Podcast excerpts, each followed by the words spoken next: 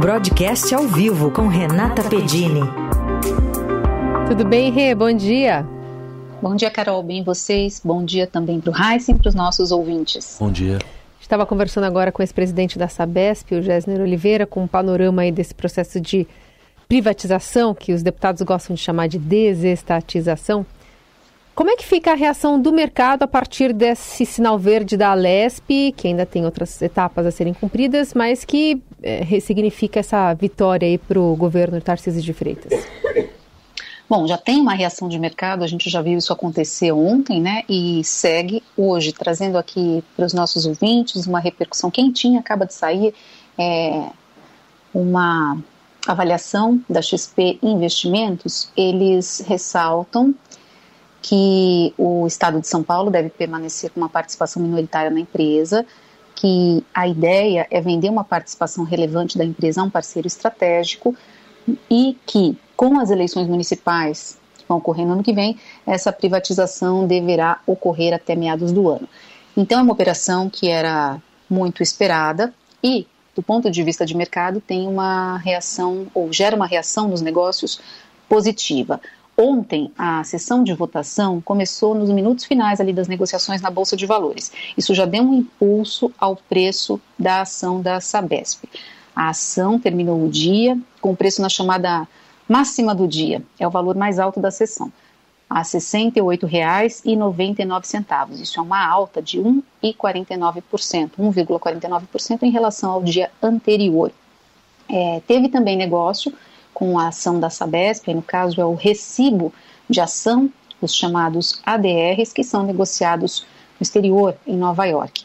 Esses papéis registraram uma alta de 0,5% é, na sessão de After Hours, na Bolsa de Nova York, cotados a 14 dólares e 6 cents. O volume de negócios foi bastante fraco e a reação tende a ficar para o pregão de hoje. Então, que, que esses números mostram? Mostram uma resposta positiva a essa expectativa do mercado, que era de avanço no processo, que é então a autorização que a Assembleia Legislativa de São Paulo deu para privatização da Sabesp.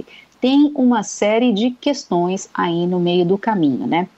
De qualquer maneira, uh, as casas de análise estão fazendo uma avaliação positiva, levando em conta melhora da gestão, recursos para investimentos e também uma melhora de receita. Esses recursos, é, na avaliação dos economistas, devem então até viabilizar uma redução da tarifa. Né? Agora, essa é uma questão que a gente tem que acompanhar bem de perto. Essa redução da tarifa, por exemplo, está ali como uma das premissas no plano, que foi inclusive apresentado ali numa única audiência pública que ocorreu na Assembleia Legislativa é, parte do dinheiro arrecadado nessa capitalização, bem como o lucro do Estado na empresa, retornariam então, viabilizando a redução para a população. De novo, é um ponto a ser observado. Seja como for, a perspectiva aí é de que o projeto vai avançar. Já acompanha então. E, Renata, na agenda também tem a LDO, que é a Lei de Diretrizes Orçamentárias, em discussão no Congresso, com uma emenda aí que está gerando polêmica, né? Porque tenta limitar aquele contingenciamento, aquele bloqueio de recursos do orçamento. Como é que deve avançar isso? Bom, hoje tem uma coletiva de imprensa marcada essa manhã, 11h30 da manhã, é a apresentação do relatório final da Lei de Diretrizes Orçamentárias do ano que vem, a ser feita aí pelo, a apresentação a ser feita pelo deputado Danilo Forte, né?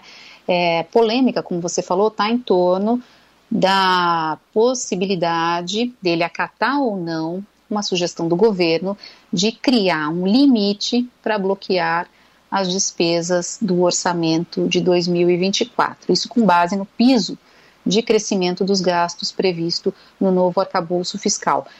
Resumindo, haveria então um limite para o bloqueio de despesas, ou seja, o governo poderia gastar um pouquinho mais caso o relator acatasse essa proposta que está numa emenda.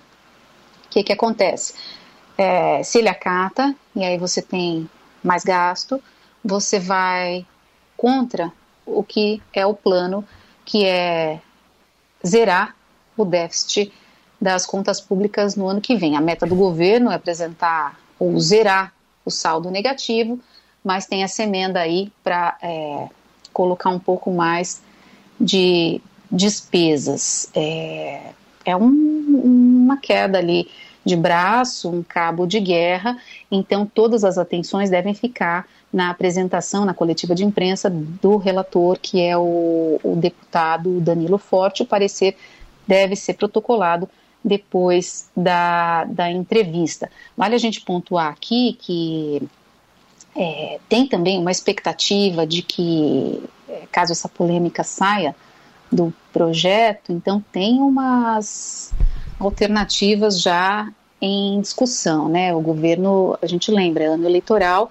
não quer bloquear gastos, quer na verdade expandir, né? Mas sem é, é, prejudicar muito as contas públicas. E a gente precisa de uma definição disso, porque depois do projeto de lei é, de diretrizes orçamentárias, então que guia o orçamento do ano que vem, que a gente vai ter a votação do orçamento e aí uma clareza sobre o que é que o governo vai poder é, gastar e o que é que ele vai é, arrecadar ou economizar, o que, que vai ser receita que ele vai ter no ano que vem.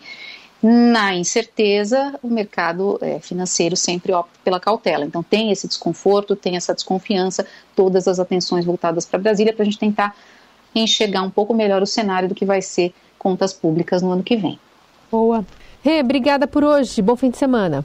Para vocês também.